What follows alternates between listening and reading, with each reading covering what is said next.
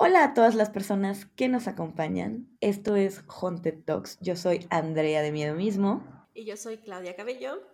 Y bueno, el día de hoy vamos a platicar de algo que conmocionó al mundo el año pasado. Se liberaron los derechos de una película, bueno, de una, que son unos personajes de un libro, que tienen que tener 96 años y no puedes más, no te pueden pertenecer más, pasan a ser de dominio público. Y el monstruo más grande de la industria, que es Disney, los tenía y los tuvo por mucho tiempo. Y ahora que se liberaron, unos directores y productores y guionistas deschavetados, se les ocurrió que sería una muy buena idea hacer una versión de terror para esto. Y ahora, unos pocos meses después, nos regalaron Winnie the Pooh Blood and Honey, ¿no? Y, y bueno, este, primero lo primero, ¿no? Eh, tenemos que entender que este tipo de películas pertenecen a un grupo llamado, bueno, específicamente Horror B-Movies. Y Clau, Clau, ¿por qué no nos cuentas qué es el Horror B-Movie? Para empezar, mucho tiene que ver con las prisas. o sea, tú, tú dices esto de, de, los derechos de autor y del dominio público. Esto que, esto que mencionas de la obra de Milner, de Winnie Pooh, pues se acaba en enero del 22. Y para mayo ya estaban haciendo la película. Ajá. O sea, realmente todo fue muy, muy rápido, ¿no? Las películas de este estilo se caracterizan por presupuesto muy bajo, eh, muchas prisas, eh, poco tiempo entre el estreno eh, y la producción, o sea, la producción, tú filmas tú tienes la preproducción, tú filmas, tienes la post, a veces con suerte tienes reshoots y sigues en la post, y luego tienes como todo lo de la mercadotecnia y la chingada que va a salir la película, ¿no? El tiempo en, estos eh, horror movies tan independientes, porque eso es lo que son independientes, es muy corto. Mm. El caso de este de Winnie Pooh fue muy curioso porque salió el tráiler el año pasado y la gente enloqueció.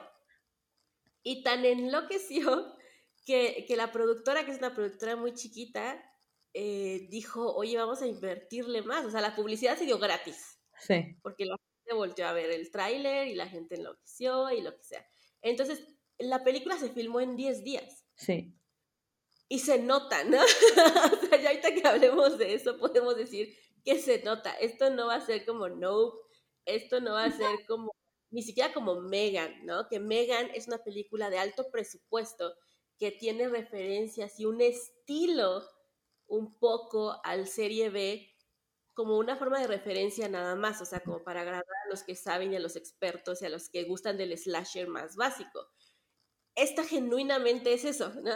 Esta la hacen con poco dinero, es la primera película de este director eh, y se convierte en la película más cara que ha tenido que hacer porque pues, le invirtieron dinero para hacer los reshoots. Y, y básicamente estas películas son mucho del origen del terror, que es yo con mis cuates agarro mi cámara y filmamos algo y, lo que caiga, cabrón, ¿no? Así va a, quedar, va a quedar mamalón. Y entonces, esa es como un poco la magia de serie B.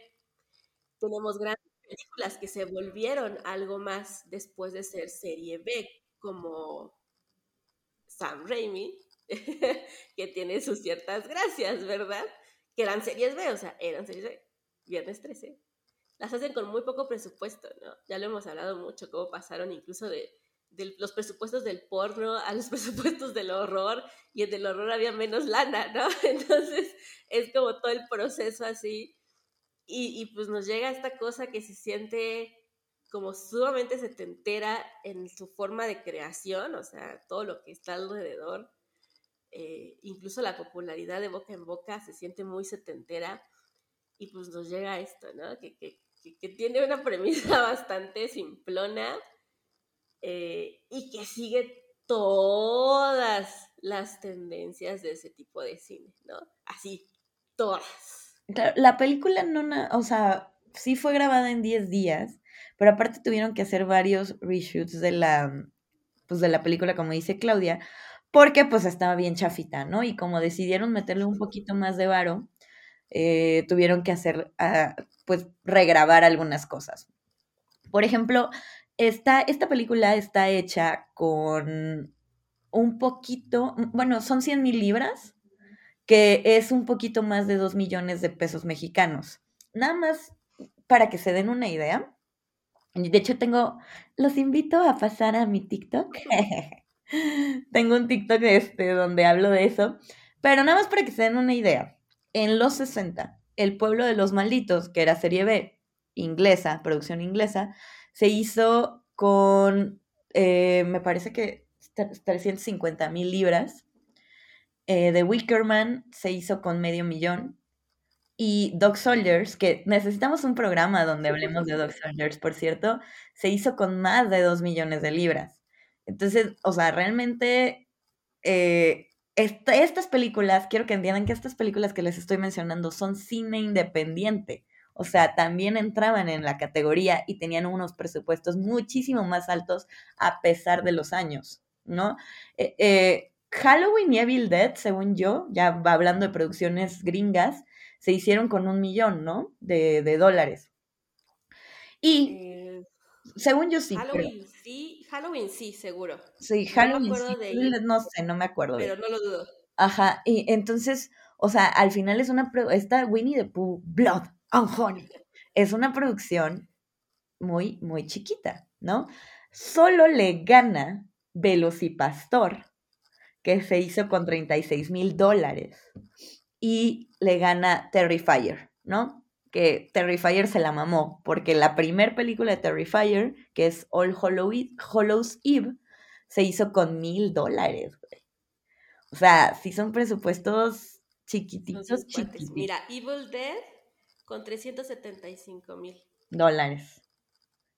Ok, sí, no, es, es, es, poco. De todas formas, sigue siendo poco. Sí, es muy poco y obviamente recaudan 2, 3 millones y eso es un éxito comercial, ¿no? Por ejemplo, Eli Roth, mi amado Eli Roth, cuando hace Cabin Fever, eh, pues la hace con un presupuesto así también súper nada, ¿no? Con lo que él tenía y lo que medio le dieron, básicamente para pagar a los actores y no le podía pagar mucho al crew.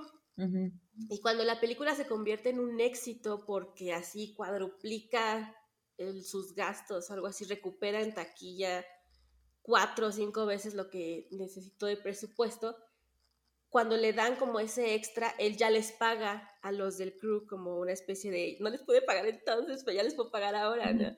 Entonces, todas las películas, las primeras, Hostal, Hostal 2, que fueron como baratillas, eh, pues duplicaban rápidamente en un fin de semana el presupuesto. Y entonces Eli Roth por mucho tiempo fue el único director que no tenía una taquilla eh, de baja, o sea que siempre tuvo números negros. Ajá, tuvo buenos números en taquilla. La mayoría siempre tienen alguna película ahí que se viene de bajada porque ya les empiezan a meter lana, ¿no? Y digo, esta de Winnie Pooh le fue tan bien que ya le dieron una secuela. Ahora, la película no la pueden estrenar tan fácil en el Reino Unido, porque los derechos ahí son distintos y ahí sí es un problema legal. Entonces no pueden pasarla allá. Ah, ¿en serio? O sea, ¿no la pasaron, ¿no pasaron Winnie the Pooh and Honey en Inglaterra? no, en el Reino Unido no. Ah, aquí en México se estrenó antes que en Estados Unidos, de hecho. Exacto. O sea, porque aquí fue la locura y fue como, no, vamos a ver si el pueblo latinoamericano este, da, da money. Y pues ahí estaba, ¿no? No sé cómo te habrá tocado a ti cuando la fuiste a ver, eh, cuánta gente realmente sí la fue a ver, no sé, no han salido los números pero pues tuvo que ser algo interesante como para que ya le dieran una secuela, considerando que la película pues, no está buena, ¿no? No es muy buena que digamos. Bueno, vamos a hablar de, de qué trata la película. La verdad es que la, la, trama es lo más simple que se puedan imaginar, ¿no? Em, Christopher Robin conoce a, estos seres que desde un inicio se plantea que son seres pues, retorcidones, ¿no? O que tienen la tendencia a retorcerse. Y pues nada, son amigos durante mucho tiempo, pero pues la vida llama y entonces Christopher Robin deja de ir a verlos, ya no les da comida, ya no les, no los, no cuida de ellos y entonces ellos empiezan a, pues a tratar de sobrevivir en el frío invierno, empiezan a tener rencor contra Christopher Robin y entre el hambre y el frío, pues deciden comerse a Igor, ¿no? Y entonces Igor, eh, bueno, eso les provoca un, pues un brote ahí psicótico y sed de sangre y entonces, pues se ponen a matar gente, ¿no? Se ponen ferales. Se ponen ferales, exacto, se ponen ferales. Y bueno, Christopher Robin, eh, esto pasa en los primeros 10 minutos de la película, ¿no? Christopher Robin eh, ya es un adulto, se va a casar y lleva a su esposa al bosque porque le quiere presentar a estas criaturas. Y la esposa así como de, ah, sí, no los vamos a encontrar, jeje, ¿no? Y entre que le cree y no le cree, pues hasta que aparecen, ¿no? Y, pues la matan y, y capturan a Christopher Robin, ¿no? Em, al mismo tiempo, que yo no terminé de entender ahí qué pasó con el guion, pero bueno, ahorita lo vamos a discutir. Al mismo tiempo, una morra se va con sus amigas a una casa que está por ahí cerca, a, pues de fin de semana, a relajarse, a tratar de olvidar. Eh, ella tenía un acosador, entonces trata como de despejarse de esa situación. Y pues nada, ¿no? Este, pues tiene la mala suerte que se encuentra con los, el Winnie the Pooh y Piglet, que son los que todavía están ahí. Ah, porque Tiger, no sale en esta película, porque Tiger aparece en los libros de Winnie the Pooh como unos tres o cuatro años, no sé, ¿no? O sea, pero no dan, sus derechos todavía no se liberan. Así es, solo el de conejo y el de búho, que sí se ven al principio y nunca nos dicen qué pasó con ellos, si también se los comieron, si se murieron de hambre. Se fueron. no sabemos. Que, bueno, bueno, eso ahorita lo hablamos también. Pero bueno, eh, el caso es que se encuentran con ellos y pues empieza la matadera, ¿no? La neta es una premisa súper básica, súper simple y se queda en lo básico y lo simple, ¿no? Hablan, retomando lo del, lo del tema de conejo y búho, eh, los directores, bueno, es que a mí me invitaron a la premier.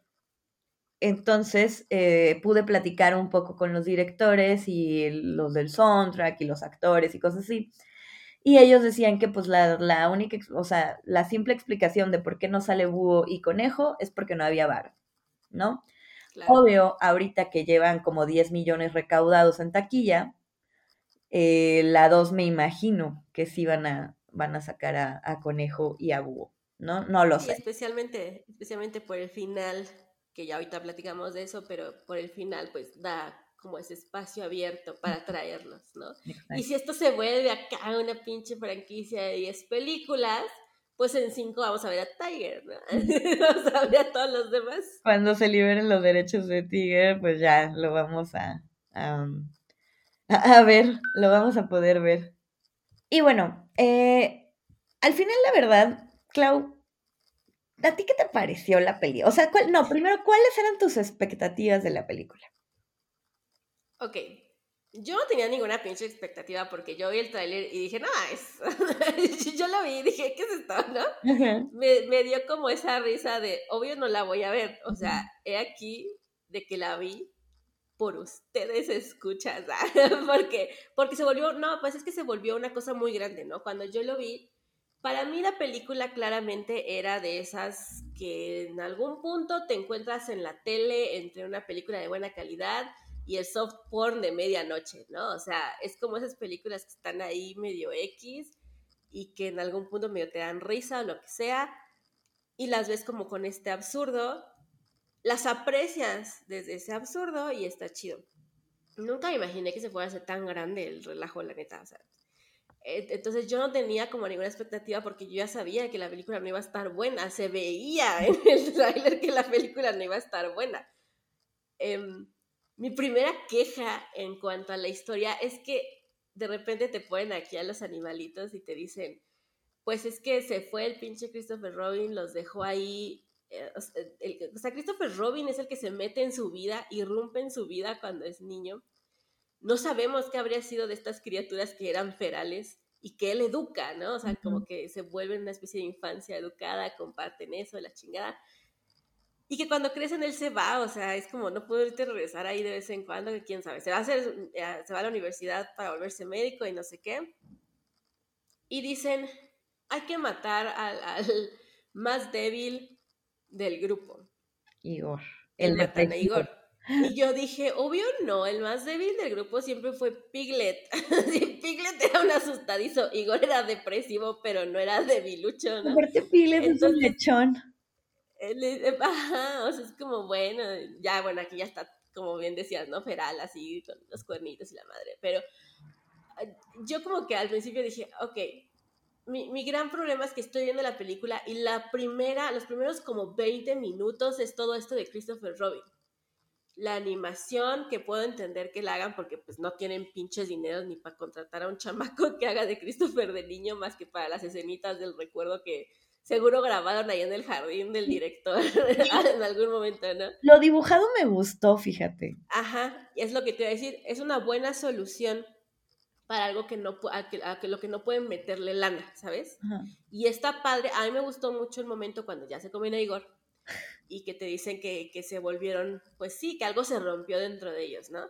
Y de repente los ves hacia, los ves por atrás y se ven como esqueléticos, de que se están muriendo de hambre. Eso, me, eso que están muriendo de hambre, eso me gustó. Se me hizo padre. Y como dices, eso de la animación no está mal, ¿no? Pero yo estoy viendo esto y los primeros 20 minutos es sobre Christopher Robin. Y cuando Piglet está ahorcando a la novia, Christopher Robin nomás está así de, no, Piglet, no. Y yo así, tú agarra algo, pégale, haz algo, amigo, ¿no? Lo que sea, lo que sea, pero nomás la ve morirse ahí.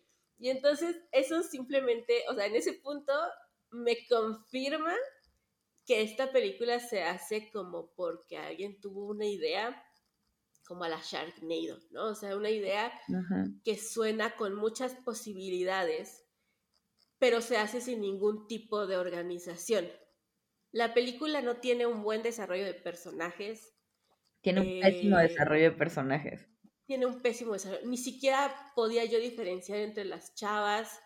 Em, eh, ya, ya a estas alturas del partido, esta cosa de que mientras las corretean y sin querer se les sale la blusa, entonces van con los senos al aire, es como de amigo, o sea, Scary Movie ya se burló de eso en los 2000 ya es hora de dejarlo ir. No me importa qué tan B quieres que sea esto y qué tan de bajo presupuesto y las referencias y la chingada ya no funciona, ¿no? Ya ni siquiera causa gracia. Es más como, ¿qué es esto? Entonces no tiene un buen desarrollo. Em, no, no me importan los personajes. Les trata de meter esta cosa profunda, al menos a la protagonista, si se le podría decir protagonista, a María, lo del acosador que tú dices, pero no me dice nada más sobre lo del acosador.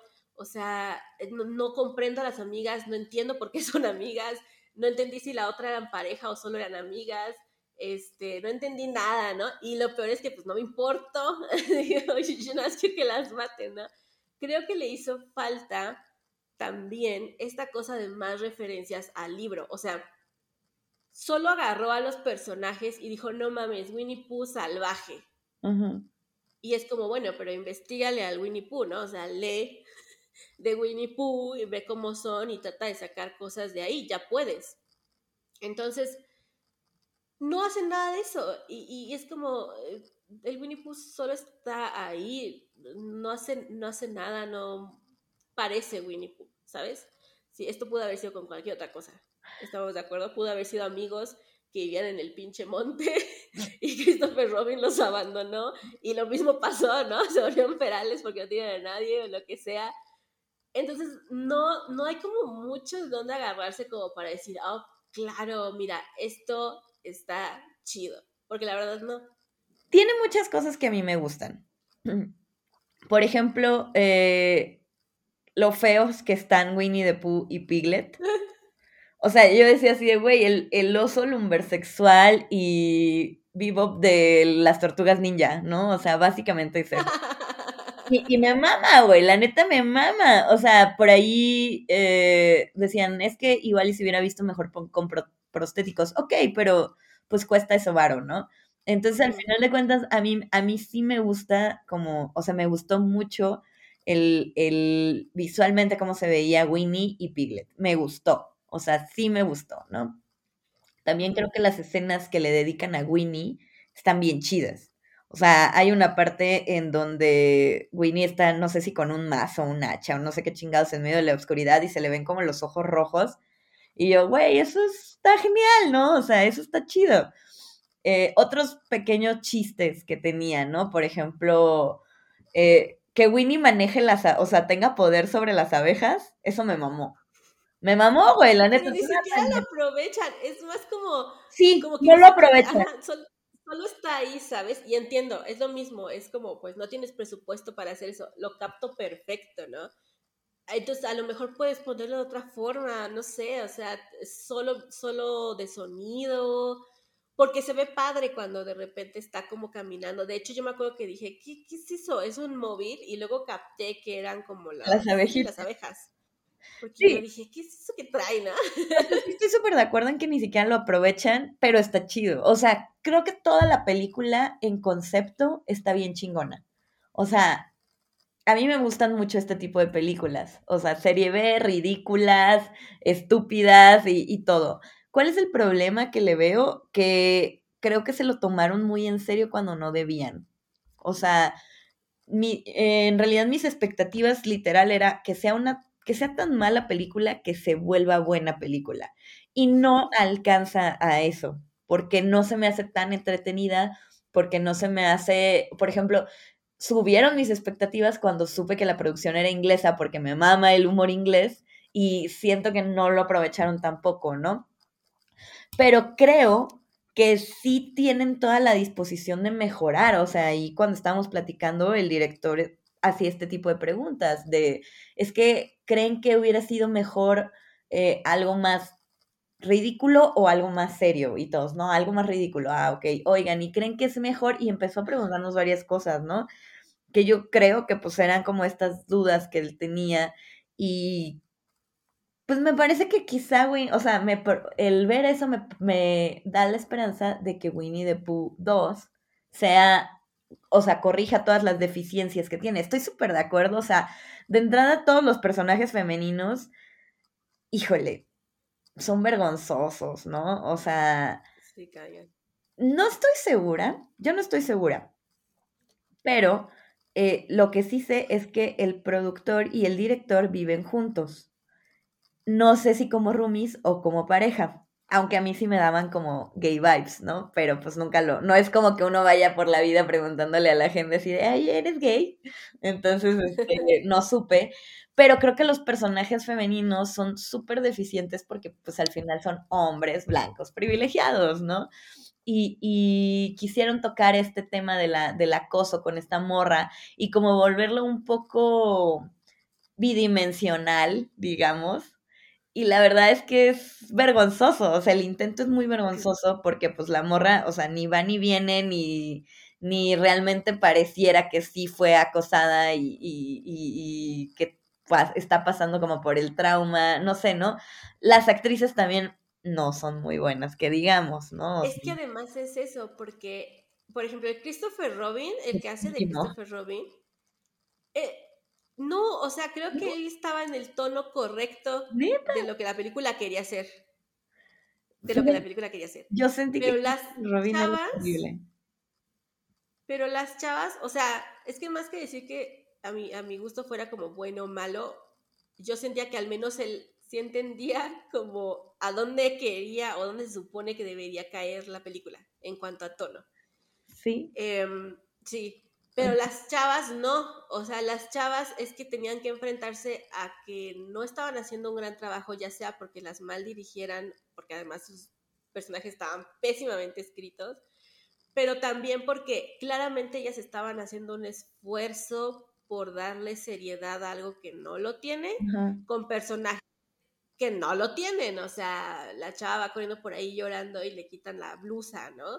No tiene nada que ver, no tiene nada. Y, y pone esta cosa, es que mira, es como tú dices, a veces, si, si de verdad quieres caer así como en lo de que sea tan mala que eso la haga como de culto, digamos, pues vas a tener que abrazar a esa madre. Y esa madre implica que sea superficial la cosa, ¿no?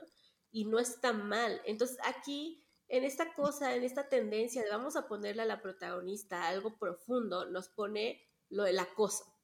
La escena del acoso es fatal, o sea, la está ahí desvistiendo y la ves con la blusita, es como de tú, no, ¿no? Pero además, no importa en lo absoluto. O sea, si esta chava hubiera sido la protagonista, si hubiera enfrentado físicamente a su agresor y no hubiera podido vencerlo, y eso es parte de su trauma, yo podría entender que al encontrarse con Winnie Pooh, ella quisiera como resarcir eso, ¿sabes? Como ahora sí me voy a defender. Después de mil ataques de pánico y la madre, ahora sí me voy a pinches defender. Sí, que, es lo que se me hubiera hecho lógico. O sea, cuando yo empecé a ver la escena del acoso, yo, yo pensé que iba hacia allá. Justo lo que dices, que iba hacia allá en la película. Y la verdad es que, o sea, le meten cinco morras como personajes femeninos.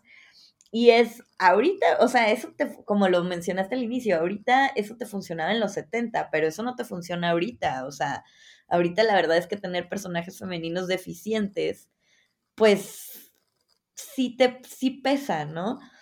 Yo sí creo que esta película se va a volver de culto. O sea, creo que es Winnie the Pooh y cuando salga Winnie the Pooh 2 se va a volver de culto. Sí creo que va a estar, no tanto porque yo crea que es una buena película o no, sino porque significa muchísimo para, para el cine de terror al final de cuentas. O sea, el hecho de que hayan tomado, digo, todos hemos visto como estas ilustraciones, ¿no? En donde ponen a la sirenita eh, medio como zombie y, y, como que ponen a personajes de Disney, sobre todo de Disney, en situaciones ahí medio terroríficas.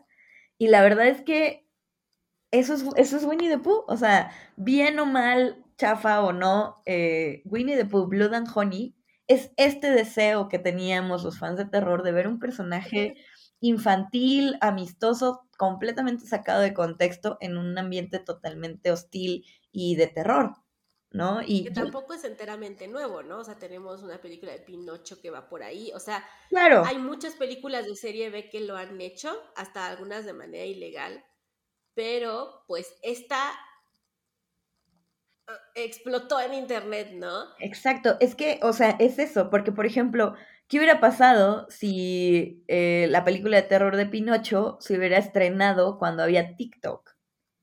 Ajá. ¿No? O sea, obviamente que lo hubiera reventado en algún momento, o al mínimo medio viral si hubiera vuelto, ¿no? Y, y eso es, o sea, Winnie the Pooh and Honey es el reflejo de nuestra sociedad. Al final de cuentas es, o sea, todo su camino comercial, digamos, ¿no? Ya más allá de la película, es el reflejo de cómo estamos funcionando nosotros como sociedad. Esta película fue posible y, o sea, Winnie the Pooh 2 va a pasar la historia sabiendo que fue posible por TikTok. Imagínate, o sea, a mí se me hace eso, me vuela la cabeza eso, porque al final las redes sociales pareciera que no, que son estas generadoras de sueños y que no tienen límites. O sea, no importa, si se hace viral, tú ya puedes tener algo con que trabajar. O sea, tenían un presupuesto de nada y de pronto al hacerse viral la productora dijo, bueno, pues te voy a dar varito, ¿no? O sea, para, para, para algo más. Entonces, ¿quién dice que, que pues una idea no puede, no puede generar dinero, ¿no? Y, nada y nada más es un concepto, es una promesa. Winnie the Pooh fue una promesa y se quedó en una promesa porque no, la, no cumplió las expectativas pero aún así siento que tiene muchísimo valor en la historia del cine de terror. Es que además también, así como dices que es como un ejemplo de la sociedad, tiene mucho que ver no solo con eso que dices de las redes sociales, sino cómo la gente se está haciendo guerras por todo. Parte de, o sea, la primera reacción por la que Winnie Pooh fue conocida a esta película fue porque muchos empezaron como, ¿cómo se atreven a tocar eh, mi infancia y los personajes de infancia y la madre. Y yo no entiendo ¿por qué ahorita en estos tiempos no chingada madre captamos que cuando no te gusta algo lo ignores? No te gustan las Kardashians, sáltate su programa. No te gusta eh, Terrifier, no vayas a ver la pinche película. No te gusta el supuesto inclusión forzada de Last of Us, no la veas, cabrón. Ya, no tienes que estar tres días seguidos escribiendo a lo estúpido en redes sociales lo mucho que lo odias y que según tú justificas que eso está mal. Solo ignóralo, porque mientras más estés ahí, más se hace la bola de nieve. Y entonces salen estas otras personas que contrarrestan eso y dicen, no mames, yo sí quiero ver Winnie the Pooh, ¿no? Y son los que finalmente, como dices, mueven todo en TikTok y entonces lo que tú quieras, se disfrazan de Winnie the Pooh, una y otra vez pasan eso, se burlan de la película, pero lo que sea es publicidad para ellos. Entonces, la convirtió en una cosa enorme. Yo, si me hubieras dicho cuando empezamos el podcast, vamos a hablar de Winnie the Pooh. Te habría dicho, obvio no, Andrea, nadie va a pelar esa madre. O sea, la podemos comentar en algún momento de películas pendejas ahí que nos entretienen un rato, ¿no? Pero así como un programa dedicado porque va a salir, porque se estrenó aquí en cines, antes que en Estados Unidos y antes que en cualquier otra parte del mundo.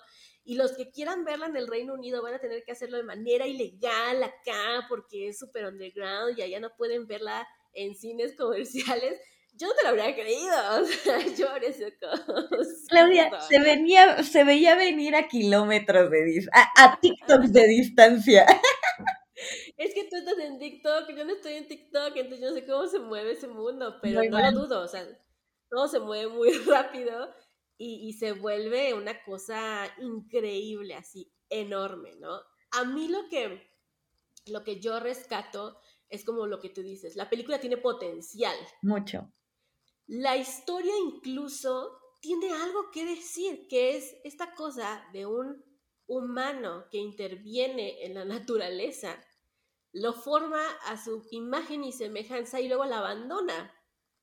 Eso es interesante, tenemos películas de eso que son interesantes. Ay, amiga, creo que tú tienes más aterrizado el concepto de lo que tiene que decir Winnie the Pooh que los mismos directores y guionistas de Winnie the Pooh. O sea, es que tienen como ese potencial, ¿sabes? y, y, tienen el potencial de ser algo super gore. Eso también me hizo mucha falta. Yo entiendo, yo entiendo que tampoco podían hacer como muchas cosas, pero vaya, ya estás en la oscuridad, eh, ya tienes litros de sangre, úsalos, cabrón, ¿no? Entonces de repente yo sentía que las muertes también eran un poco, o sea, no hubo ninguna que a mí me, me sorprendiera, ninguna, ninguna que yo dije, ah, no, ves, esa está chingona. La verdad es que no, ninguna me encantó. Eh, incluso el propio procedimiento no me gustaba, o sea, a unos sí los mata in situ y a otros se los lleva y conducen el coche. Es como, Pilet, ¿quién te enseñó a conducir? que la gente se preguntó por años quién enseñó a conducir a Mike en, Halloween. Eso se responde en, en, con las escenas eliminadas de que aprendió ahí en el hospital. Aquí, ¿quién le enseñó a Piglet? ¿Cómo pasó, no? Porque además no son personas disfrazadas, o sea, tengo que creerme que es el cerdito conduciendo con pezuña y la madre. y el Winnie Pooh haciéndole como viene, viene, viene, para centrar la cabeza. O sea, es como, ¿qué es eso? ¿Qué me estás diciendo, no? O sea, sí. No, no, sí.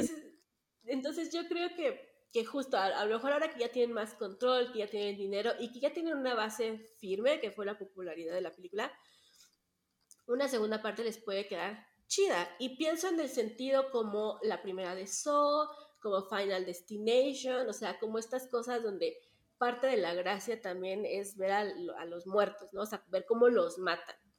Em, tenían este concepto chingón de la miel, pero la sangre y la mezcla y los tarritos y el Winnie Pooh a cada rato haciéndole con la boquita, ¿no? O sea, eso estaba chingón. Quiero ver más de eso, ¿no? No, y por ejemplo, yo me quedé con ganas de ver a Winnie hacer un tarro de miel con, la con una cabeza humana, güey. No puedo. ¿Por qué chingados no lo hicieron? Estaba ahí, estaba puesto, o sea Andrea, ¿se lo dijiste al director? O sea, dijiste, tengo una idea, señor director, porque eso, esa idea es gloriosa. O sea, no le dije tal cual, así de, yo me quedé con ganas, pero sí le dije así de, ay, hubiera estado súper padre. Y ya fue como de, eh. ¿Sabes qué me mamó? O sea, por ejemplo, un momento que yo creo que es glorioso en la película es cuando Winnie se pone a recordar todos los momentos felices que pasó con Christopher Robin y le sale la lagrimita de miel, güey. No mames, neta me cagué de risa cuando vi eso porque dije, güey, esa cosa, eso es cine.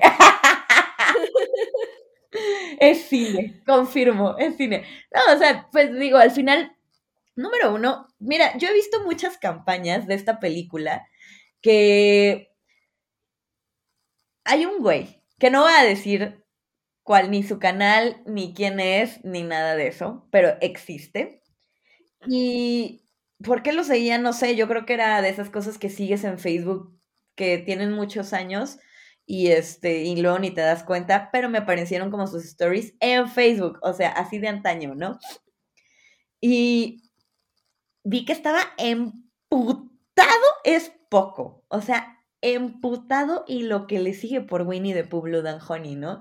Y subía así un chingo de stories. Yo, obvio, yo no soy broncuda, pero soy muy morbosa. Pues me gusta el terror, ¿no? O sea, es obvio. Y entonces es obvio que yo decía así de, ah, pues nada más que se le pase el coraje a Winnie the Pooh, lo voy a dejar de seguir, ¿no? Pero quiero ver qué dice. Y estaba así de, voy a dedicar todos mis esfuerzos a acabar con esta película y no sé qué. El Phil Bro enojado. Y yo decía, a ver, wow, wow, wow, wow, para el tren, dude.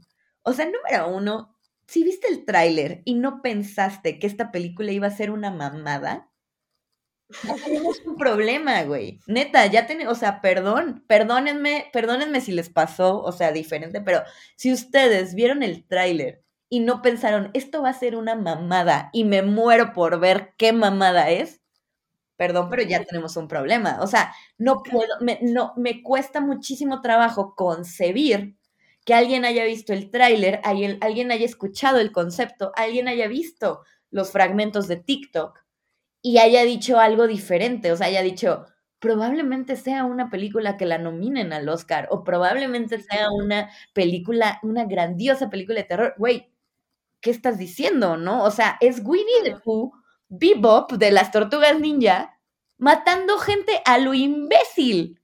¿Cómo crees que va a ser algo diferente a una mamada? O sea, por favor, ¿no? Sí, es que además Ajá, o sea, además es como, los trailers son muy reveladores. o sea, viste el trailer de no, Y entonces es algo que claramente te quieren mantener en secreto por el giro, por, por la importancia, porque el director así lo quiere, la chingada. Tú ves el tráiler de Smile y todo lo que te ofrece son los scare jumps, que, jump scares, perdón, ah, mi dislexia una vez más, este, que, que, que, que te van a sorprender en la película y así como los viste en el trailer, así los ves en la película, ¿no? No hay más, no hay menos. Y esta vez, todo, ¿no? O sea, ves cómo arrastran al Christopher Robin, entonces ya sabes que ya le van a dar en la madre. Ves cómo está la otra en, la, en el jacuzzi, Tina, whatever. Este, las ves a todas correteando, entonces sabes que ninguna de ellas es protagonista, que realmente ni siquiera concibieron eso. Vaya, es claro el tráiler porque cuando tienes una película de este presupuesto tan bajo, tu única esperanza es atraer a las sordas por alguna cosita interesante. Exacto. La sangre, lo que sea. En este caso fue el concepto mismo de Winnie Pooh. Sí, no, y, yo decía, bueno, ¿por qué este vato, por qué este dude está tan putamente, perrasmente enojado, no? Pero, o sea, Claudia, era así de que voy a dedicar todos los esfuerzos de mi plataforma acabar con esta película. Y yo, número uno, creo que te estás sintiendo demasiado más poderoso de lo que realmente crees que eres. Número dos, dude, el tráiler. O sea, no puedo creer que no hayas pensado que era una mamada. Por e, algo que me gustó de la película, y eso sí legítimamente me gustó, de verdad me gustó mucho, fue el soundtrack. O sea, la música me parece que está muy bien. A mí me gustó mucho. Y Aquí va un dato curioso que me lo dijo el mismísimo creador de la música de Winnie the Pooh, Blood and Honey. Cuento a que yo me lo sé. Ah, obvio, porque pues ya todo el mundo lo dijo, güey, pero él me lo dijo a mí al oído. Mm. Bueno, no al oído tampoco. bueno, o sea, pero me lo dijo. ¿Qué hacer esa premier? Bueno, pues, yo iba, yo iba a loquear. No, cierto. Eh, o, sea, me lo encontré afuera de la sala y se puso a platicar conmigo y entonces me enseñó fotos y, y videos y se emocionó mucho y estuvimos platicando, ¿no? Entonces, este, seguramente ya todo el mundo lo sabe porque pues obviamente que lo dijeron. O sea, sí lo dijeron, pero lo voy a decir porque me lo dijo a mí. Mm. Este, este güey dice que cuando le lo contrataron para hacer la, eh, la música de la película, se acordó que, un, que leyó un artículo de un dude que había puesto, había metido, pues metía cosas en las colmenas de abejas. Y una de las cosas que metió fue un, no sé si era un violín o un violonchelo, ya ni me acuerdo, según yo era muy grande. Eh, o bueno, no era tan grande, pero X. Que lo metió y entonces pues este güey se acordó de eso y le escribió para ver si se lo prestaba. Y entonces el dude le dijo, ah, no mames, ni me acordaba que seguía ahí vamos a sacarlo. Ven, no sé qué, pues ya ahí van. De hecho, pueden ver los, pueden ver los videos en TikTok de, de su cuenta. Ahorita les digo cómo se llama. Y entonces, este, pues sacan el, el chingado, sacan el chingado violín. Y resulta que pues ya está fusionada esa madre con la colmena, ¿no? Entonces, pues lo, lo, lo tocan y así como, ah, pues suena súper chido, güey. Y, bueno, la verdad es que eh, legítimamente me gustó la, la, la, música, de verdad siento que tenía algo interesante. Obvio, cuando supe ese dato, pues me encantó y viendo los videos y todo eso, pues también estaba muy, como muy padre. Y son ese tipo de cosas que me gustan de las películas, o sea, yo sé que esta película no es buena, pero sí creo que se va a volver de culto y sí creo que si tienes curiosidad y que quieres, o sea, pues, no sé, ver algo diferente, quizá no la vayas a ver al cine, pero cuando salga en plataformas va a salir en Prime porque la productora tiene varias películas que están en Prime. Eh, vela ahí, ¿no? Y, búrlate de lo mal que está o lo que sea, pero al final, innegable, es innegable la relevancia que tiene la película. Y eso, por ejemplo, que mencionas de la música es, es interesante porque yo también pensé, o sea, cuando pasaba la música, yo decía, la música es demasiado épico, épica para lo que estoy viendo. o sea, la música es chingona para esto, ¿no? Em, y hasta yo trataba como de imaginarme mis propias cosas con esa música. El, el, el, músico, no sé si eso, diga, ahora tú que estuviste ahí, a lo mejor lo mencionaron, porque eso es algo que yo escuché y ahora tal vez a ti te lo confirmaron de si es cierto o no, pero yo había escuchado que él entró para trabajar después de que salió eh, la noticia de que iban a hacer la película eh, y, vio en, eh, y vio en redes sociales que la gente se encabronó y entonces buscó al director y vio como que el director hizo un comentario de, sí, cabrones, me la pelan, yo quiero arruinar la infancia a todos, ¿no? Se chingan. Y entonces como que por eso dijo, yo quiero participar en Winnie the Pooh, ¿no? No sé qué otra cosa ha hecho el músico, em, pero a mí también me pasó esto que yo dije, bueno, la música está chingona. Es una pena porque creo que a nivel fotografía es muy pobre. Entonces no hay como este equilibrio chingón en los momentos en los que más resalta. Ahorita no me acuerdo exactamente cuándo, pero es, es un momento ya cerca del final. Creo que cuando la otra chica se queda Ah, sometiendo a Piglet. Ay, es que eso también, bueno, ajá, este, se queda sometiendo a Piglet y van corriendo hacia oscuras. Y esa, ese a oscuras, pues sí estaba muy pinche oscuro, ¿no?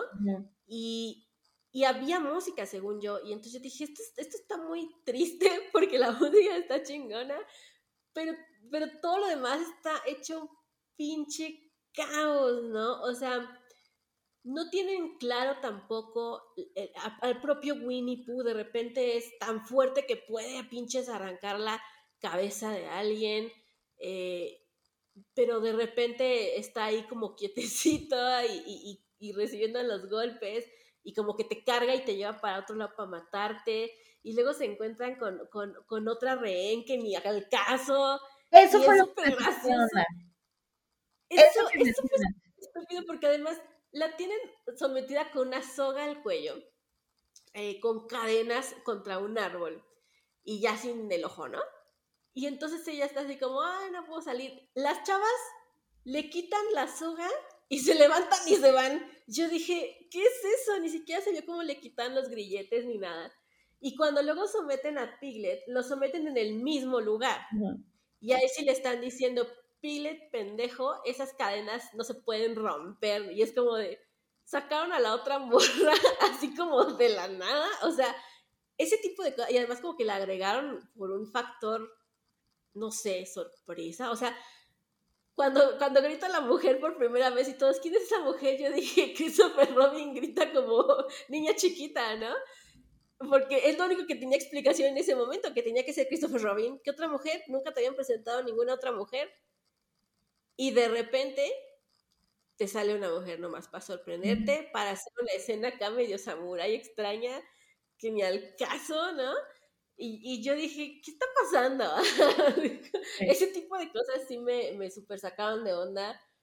Eh, y, creo que, que, son una buena lección para el, para el director, que obviamente es también quien escribe la película.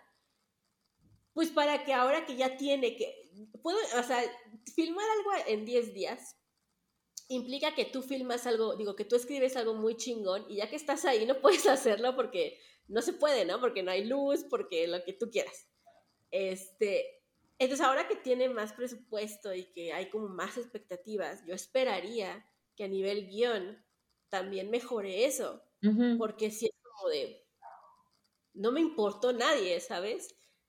Así, no me importó nadie, no me importó nadie. Cuando salen los vatos también al final acá, con su y, y sus propias cadenas y la madre, no me importaron, no me importó nadie. Y eso es peligroso porque una película de terror, pues me tiene que importar alguien. Te, cae bien, aunque sea el que matan a primero, eh, te cae bien alguna de las chavas, si es la Final Girl, pues la está siguiendo.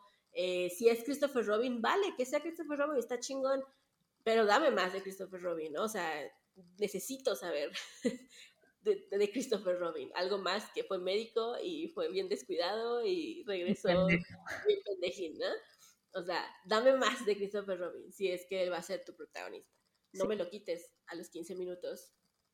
Luego aparece de la nada y, luego ya aparece como para el final y es como de, ¿a quién sigo, sabes? Sí, estoy, estoy muy de acuerdo. Y por ejemplo, algo que ellos decían, que lo entiendo y respeto esa decisión, pero sí, sí fue como de, sí, pero lo hubieras hecho bien. Ellos decían que eh, no hay Final Girl, a pesar de que todo el mundo les decía que debía de haber una Final Girl, que debía de haber una Final Girl. Y no hay porque él decía que pues al final la historia es de Christopher Robin y Winnie. Y es, eso lo puedo respetar completamente. Lo que, no puedo, lo que no puedo aceptar es que tengas tan malos personajes femeninos. Y es que ni siquiera son malos, son patatas.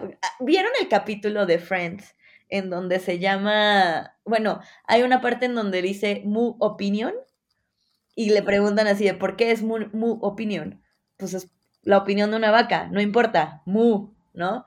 Así siento que eran los personajes femeninos de esta película, no importan. O sea, no importan en el sentido de que ni, ni siquiera importa cuando se mueren, no tienen muertes chidas, no tienen diálogos chidos. Quizá la única que tiene como un intento ahí de algo es esta mm, Alice, que es quien mata a, a Bebop, eh, a Piglet, pero ni tanto, ¿no? O sea, al final es así como de, bueno, ya se murió. Ajá, y, y, luego la matan y ya, o sea, es que es eso, si va a ser Christopher, te digo, perfecto, valiosísimo, está súper chingón, y Christopher, o sea, Christopher sabe que es el protagonista porque no creo que sepa si alguien le avisó al muchacho que es protagonista, porque parece que no, ¿no? Entonces sí es como muy pobre eso. Está bien, no tiene que tener una Final Girl. El horror no se limita, ni solo crece, ni solo debe tener Final Girls, o sea, está perfecto. Eh, que sea una cosa como de tu pasado que te persigue y la, todo eso está padre pero pues entrégame algo, porque finalmente tú me quitas a Christopher Robin a los 15 minutos y me dejas la otra hora siguiendo a estas morras que no me importan, ¿no? Eh, y es increíble, la, o sea, eso sí me molestó como a un nivel de cierta, de ciertas cosas como sexistas, ¿sabes? Sí. Em, porque de repente en las escenas de la güera, que no me acuerdo cómo se llamaba, Lara, o no me acuerdo cómo se llama, eh, la que era como justo tiktokera, youtubera, whatever, de Instagram, lo que sea. Cuando está en su habitación, se está arreglando ahí y la estás viendo bailar como por minuto y medio. Y luego cuando está en la bañera, que está con el bikini, está como otros dos pinche minutos ahí. O sea, es como, amigo director, esos minutos valiosísimos, pudiste invertirlos en, no sé, desarrollo de personajes, algo que me importe, ¿sabes? Eh, como que de repente tenía estas cosas de, y vamos a ver a la chava desnuda porque le arranca la blusa y entonces va corriendo por acá, este, eh, con los senos al aire, ¿no? Que es la primera, la que se pierde. Em, se llevan cargando a esta tipa y entonces es como, bueno, pero ¿por qué se la llevan cargando? O sea, ¿cuál es el razonamiento de hacer eso?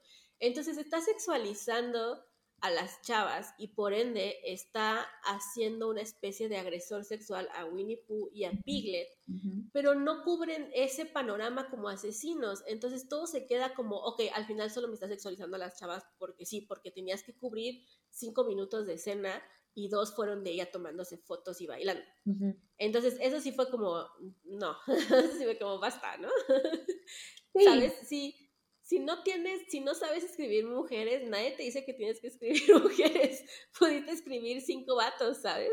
O sea. pudiste no hacerlo, pudiste no hacerlo y quitarte pedos. Pero bueno, te digo, espero, sinceramente espero que Winnie the Pooh 2 sea ahora con ese presupuesto tan grande que van a manejar, o bueno, no tan grandísimo, ¿verdad? Pero al final es más de lo que van a tener, de lo que tenían o de lo que tuvieron para, para Winnie the Pooh 1.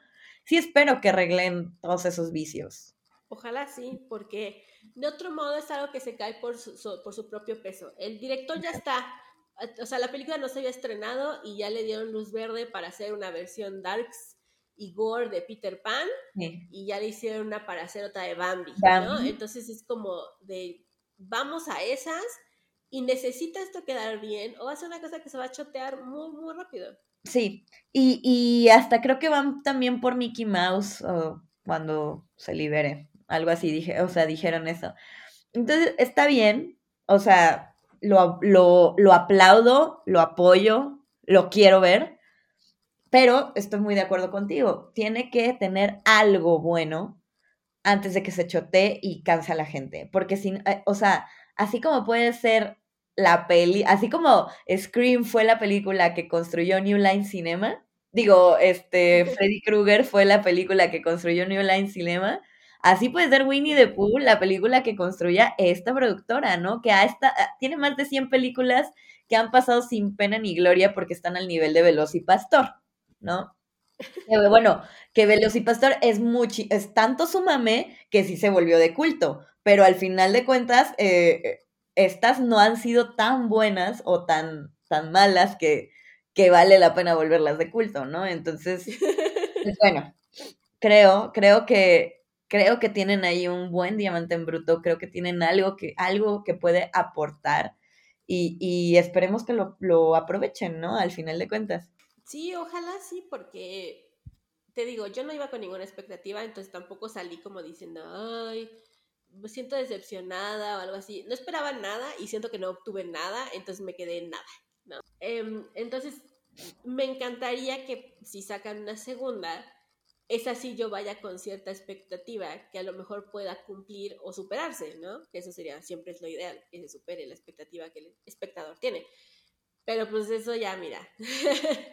Dependerá de muchas cosas hasta que eso suceda, pero ojalá, porque además creo que el director, creo que el director también tiene muchas fallas como director, o sea, de repente los encuadres, la dirección de actores, obviamente. Creo que incluso la forma en la que usa la música no siempre es la adecuada. Estoy de acuerdo. Eh, pero está ahí algo, como dices, el diamante en bruto no es solo en cuanto a Winnie Pooh, es en cuanto a él como director también, y creo que eso está chingón. Creo que puede salir algo padre y una carrera interesante de este tipo, ¿no? Que ahorita no me acuerdo cómo se llama, la verdad. Solo sé que tiene como tres nombrecitos. No, yo tampoco me acuerdo. Pero, bueno, pues sí, o sea, al final, mira, yo, yo sí esperaba que fuera tan mala, que fuera buena, y no lo fue. Pero sí esperaba que fuera una mamada, y lo fue. Entonces tampoco, tampoco me molesta tanto, ¿no? O sea, no me iba a poner así de voy a utilizar mi plataforma para acabar a esta película. ¡Ah! Es así como, güey, la película es una mamada, todo el mundo sabía que era una mamada. Si tú no sabías que era una mamada, es tu problema, no el de los demás. Y no, definitivamente no es problema de la película. O sea, eso sí es así clarísimo. Sí, claro. Clau, recomiéndanos una serie, una película serie B que te guste mucho y que puedan ver, este, pues, quienes nos están escuchando. Híjole, Ay, me choca que me pregunten de la nada porque mi cerebro empieza a abrir ventanillas a los pendejos tratando de hacer mi Wikipedia personal. Este, em, ¿Como reciente o...? Mm, la que quieras. O no tan reciente. La que sea, todo no importa. Pues a mí me gustaban, o sea, y todavía me gustan mucho las viejitas, las de ciencia ficción.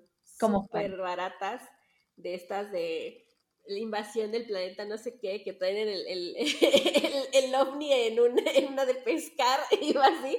Amo esas mamadas, amo esas cosas de las hormigas gigantes. Uh. Eh, o sea, esas cosas me gustan mucho, me gustaban mucho de niña y me gustan mucho ahora.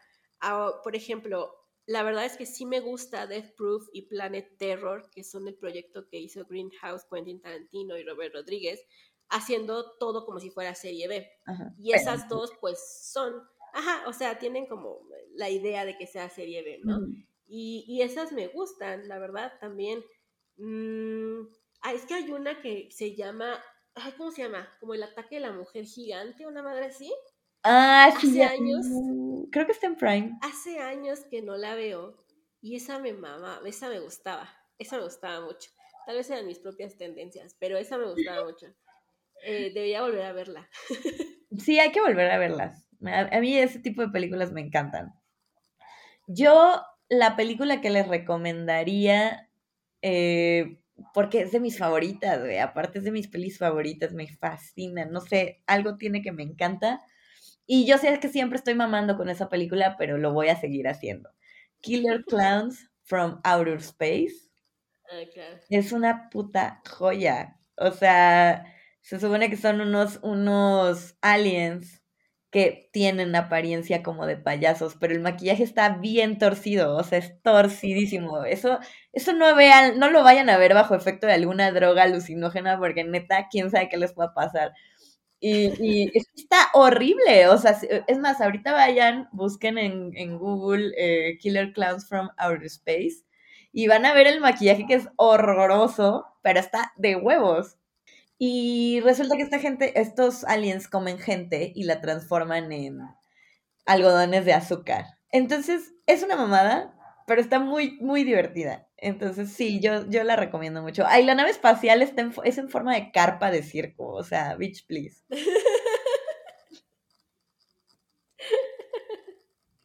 Es que tienen muy cosas muy chidas, incluso las que no son tan de terror, pero que son como las de cine de explotación que ya hemos hablado mucho aquí, como Faster Pussycat Kill Kill, que es una pinche joya que todos deberían ver de cómo se hace cine barato, pero bien hecho, hablando de personajes femeninos bien escritos. Hablando de... Eh, y es una película de explotación, ¿no? Entonces es, es, es, padre, la serie B es padre y creo que puede llegar a ser muy inspiradora, ¿sabes? O sea, sí te ríes y dices, no mames, ¿no?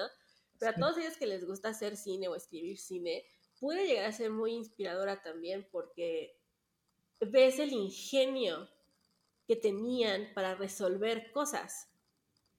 Y entonces es fácil pensar, oye, yo puedo hacer esto en mi casa, yo puedo hacer esto con mis amigos, yo puedo hacer esto, ¿no?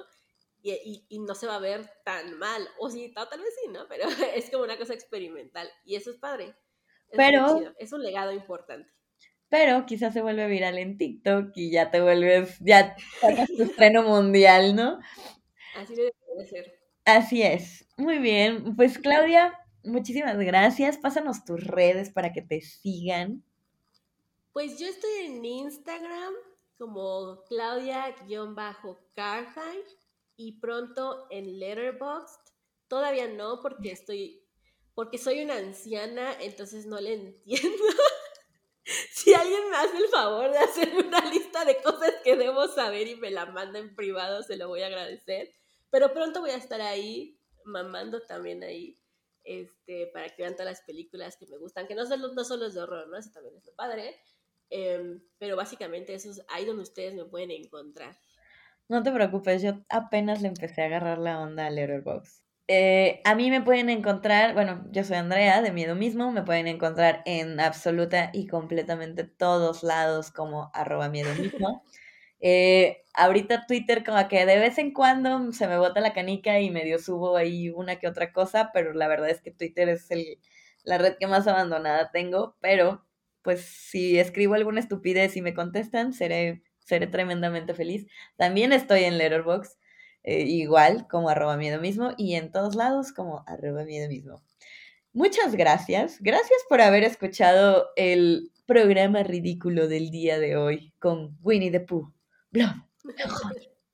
Y eh, pues nada, cuéntenos si ya la vieron, si tienen ganas de verla, si van a utilizar todos los recursos de su plataforma para vencer esta película, o si se les hizo una mamada, se divirtieron, les dio igual, etc. Muchísimas gracias a todas las personas que nos están escuchando y esto ha sido Haunted Talks. Hasta la próxima.